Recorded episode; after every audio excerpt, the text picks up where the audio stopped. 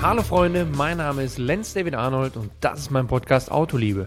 Für all diejenigen, die ein Auto nicht nur nutzen, um von A nach B zu kommen und für die, die bei luftgekühlt nicht an eine Klimaanlage denken. Freunde, es sind wieder zwei Wochen um. Wo geht denn bitte die Zeit gerade verloren? Also ich komme gar nicht nach. Jetzt haben wir einen zwei Wochen Rhythmus und trotzdem brennt die Zeit nur da lang. Ich bin auch ehrlich, wir waren gestern beim Alex und ich wollte ja auch mit dem Alex wieder die Folge machen. Wir wollen jetzt einmal im Monat halt ähm, so ein bisschen alles Revue passieren lassen, was bei uns gerade anliegt, anlag oder halt eben noch ansteht. Wir haben uns gesehen, wir haben auch kurz den Grill angemacht und zack war es irgendwie schon 10, halb elf. Und dann haben wir gesagt, wir vertagen es einfach nochmal, weil wir nächste Woche auf eine Campingmission gehen. Da ist der Albert auch dabei und da kann man dann wirklich mal auch nochmal das Mikro auf den Tisch stellen, beziehungsweise schöne Dreier-Kombo machen und einfach mal behind the scenes ein bisschen, ein bisschen quatschen. Da freue ich mich drauf. Ich glaube, das wird nochmal noch mal eine sehr, sehr coole Folge. Den einen oder anderen Einblick da wirklich gewährt, der, der gerade in so einer Situation auch, also an einem anderen Ort, da bestimmt nochmal äh, rauskommen lässt. Also freue ich mich drauf.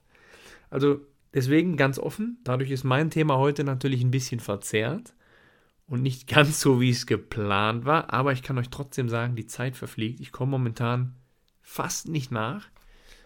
Ihr habt es ja mitbekommen, die Saison ging los, also NLS 1, VLN, ja, frühere VLN, Wurde abgesagt aufgrund des Wetters. Ich meine, ist natürlich jetzt alles nichts Neues. Es ist nicht das erste Mal. Wir kämpfen im März immer. Trotzdem waren es ja jetzt auch immer Zeitfenster, die jetzt mal zwischendurch echt gut aussahen vom Wetter. Hätte ja klappen können. Sei es drum, ich bin meine ersten Runden in unserem Falken Porsche gefahren. Es hat richtig Bock gemacht, wieder im Auto zu sein. Einfach richtig Bock, auf der Nordschleife unterwegs zu sein. Und, und ich muss sagen, ich kam sehr, sehr gut rein. Ne? Also es ist ja immer so, wenn du, wenn du ein Produkt wechselst, sei es in Richtung Reifen, Richtung Fahrwerk, der Winter dazwischen, da musst du dich äh, einschießen und erstmal wieder ein Gefühl kriegen. Hat ganz gut geklappt, ich habe mich wohl gefühlt, aber, und das ist das Entscheidende, ich habe mich auch bei der Mannschaft wohl gefühlt. Und das ist ja so, heutzutage, es ist ja nicht einfach, du, du gehst ja mit Emotionen dran. Du gehst ja nicht einfach hin und sagst, okay, ich mache das einfach, interessiert mich alles nicht und dann gehe ich wieder, sondern da ist ja mehr, ja, und die ganze, ganze Belegschaft von den Jungs, den einen oder anderen kennt man von früher, weil man sich schon mal die Wege irgendwie gekreuzt haben. Oder halt die Fahrerkollegen, klar kenne ich auch, den Sven kenne ich und so weiter und so, wird die Sache wieder rund. Deswegen habe ich mich sehr schnell sehr heimisch gefühlt und ich freue mich da auf jeden Fall auf die nächsten Aufgaben. Ansonsten kommen halt so spannende Sachen dazu, immer wieder wie neue Regularien, die irgendeiner was Neues einfällen lässt, wie zum Beispiel die Helmnorm. Also selbst ein Kunde von mir, der letztes Jahr einen neuen Helm gekauft hat im September, kann den gerade nehmen und einfach in seinen Teich schmeißen weil wenn er mit dem GT3-Auto irgendwie Creventic fährt oder GT World, dann ist es nämlich schon wieder abgelaufen. Es gibt wieder eine neue Homologationsstufe. Der ein oder andere, der einen frischen Helm hat, wurde damit um seine Lebensdauer von seinem Helm quasi die homologierte beschissen. Ist halt so, muss man halt mitspielen und deswegen ist gerade natürlich ein Lieferengpass, warum auch jetzt der ein oder andere Rennfahrer dann die Marke wechselt oder halt eben auch guckt, dass er irgendwie einen Helm rankriegt, damit er halt fahren darf. Also auch sehr, sehr spannend und zum Glück ist die NLS davon nicht betroffen aber alle anderen Serien ähm, machen es momentan deswegen nicht leichter. Ja, und ansonsten bin ich ja noch an einem, ich würde es gern sagen, es ist aber nicht sicher, ob die Pressemitteilung heute rauskommt, deswegen kann ich es noch nicht anschneiden. Wird aber, werde ich recht zeitnah darauf eingehen, weil ich habe Bock darüber zu reden, weil es ist einfach so, so viel, links, rechts, was man bedenken muss, wie sich sowas aufbaut, worauf es ankommt und so weiter dass man darüber reden muss einfach, ne? Nur, ich kann halt da jetzt noch nicht zu viel verraten. Ist auf jeden Fall ein spannendes Projekt, wo ich echt Bock drauf habe und was auch definitiv alles abfordert, ne? Das kann man an der Stelle auch sagen. Ansonsten, klar, ich bin jetzt das ein oder andere Auto gefahren. Ich hatte das letzte Mal in der Alex-Folge ja angeteasert. Der M3, M4 stand auf dem Programm. Der 992 GT3 stand auf dem Programm. Die bin ich natürlich jetzt alle gefahren. Ja, um das einfach runterzubrechen, um das abzukürzen. Ne? Der GT3 war wieder richtig geil. Und ich meine, wenn ich mir vorstelle, einfach nur mal, um euch so ein paar Fakten zu geben, das Auto kommt ja Mitte April erst raus. Das heißt, da kommen ja dann eigentlich auch die Fahrdrücke erst raus. Also alle bewegten Bilder gibt es so ein Embargo, das kommt erst Mitte April. Deswegen geht man da jetzt nicht zu tief drauf ein, aber einfach mal, um, um, um ein paar Zahlen zu nennen. Wir reden davon, dass wir bei einem normalen GT3 zum Vorgänger, also 991 GT3, schon ca. 50% mehr Abtrieb haben. Bedeutet, im nächsten Schritt wenn ich jetzt so weit gehe, dass ich den Flügel, den ich in vier Stufen verstellen kann, auf Maximum stelle, also in der niedrigsten Stufe war das 50%, auf die letzte Stufe gehe, auf die vierte, dann reden wir schon von 150% mehr Abtrieb. 150% mehr Abtrieb.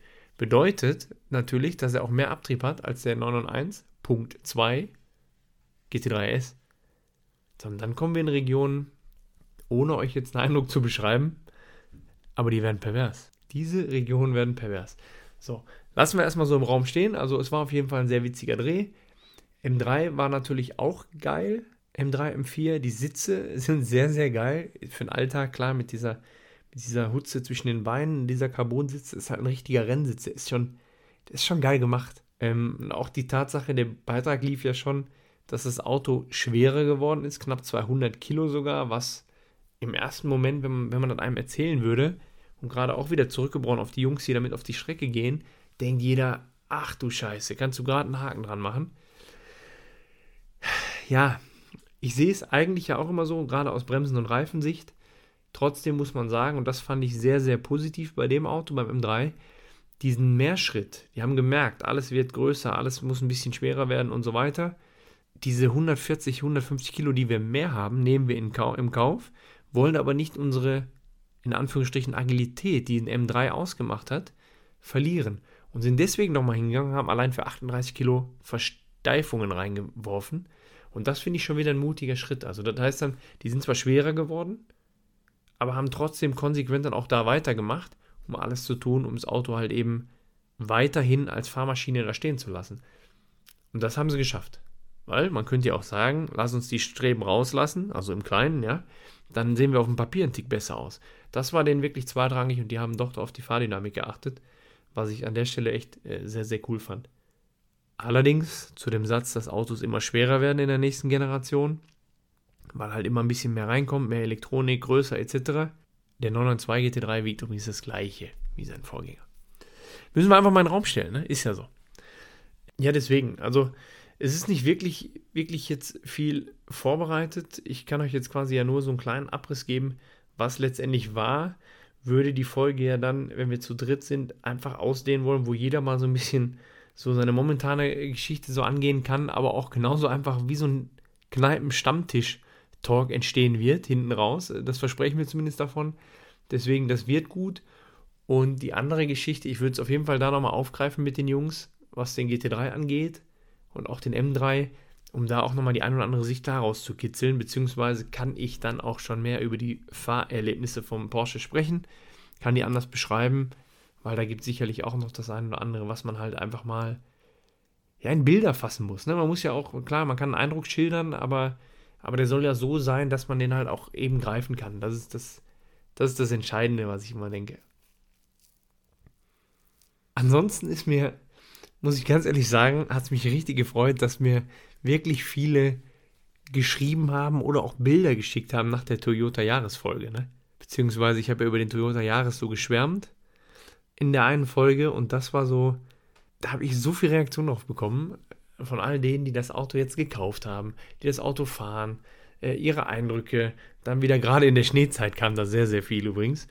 Ähm, das hat mich einfach gefreut, ne? weil, weil ich merke, ihr seid genauso positiv bekloppt und das ist halt echt, echt was Schönes. Ähm, bin jetzt letztens noch den, den Youngtimer gefahren, bei diesem Youngtimer-Check auch von Vox Automobil, wo wir überlegen halt, ob wir, ob wir auf Instagram da IGTV so ein bisschen so eine kleine Staffel haben, wo, wo immer wieder, ich sag mal, Klassiker mal vorgestellt werden, getestet werden.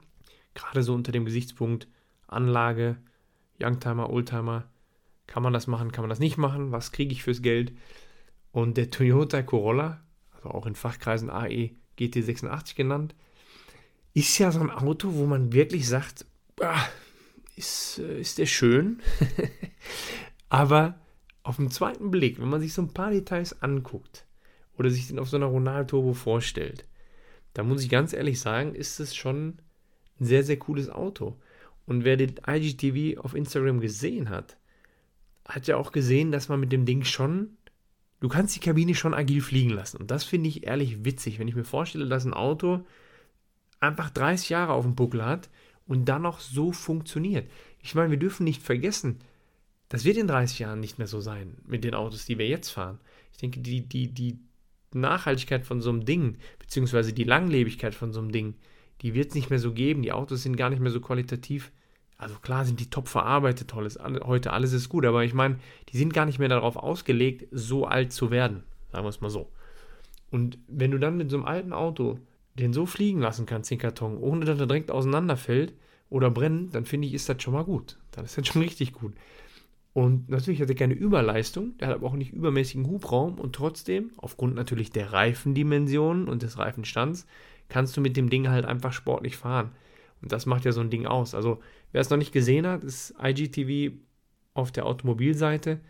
Ähm, der rote Toyota Corolla GT.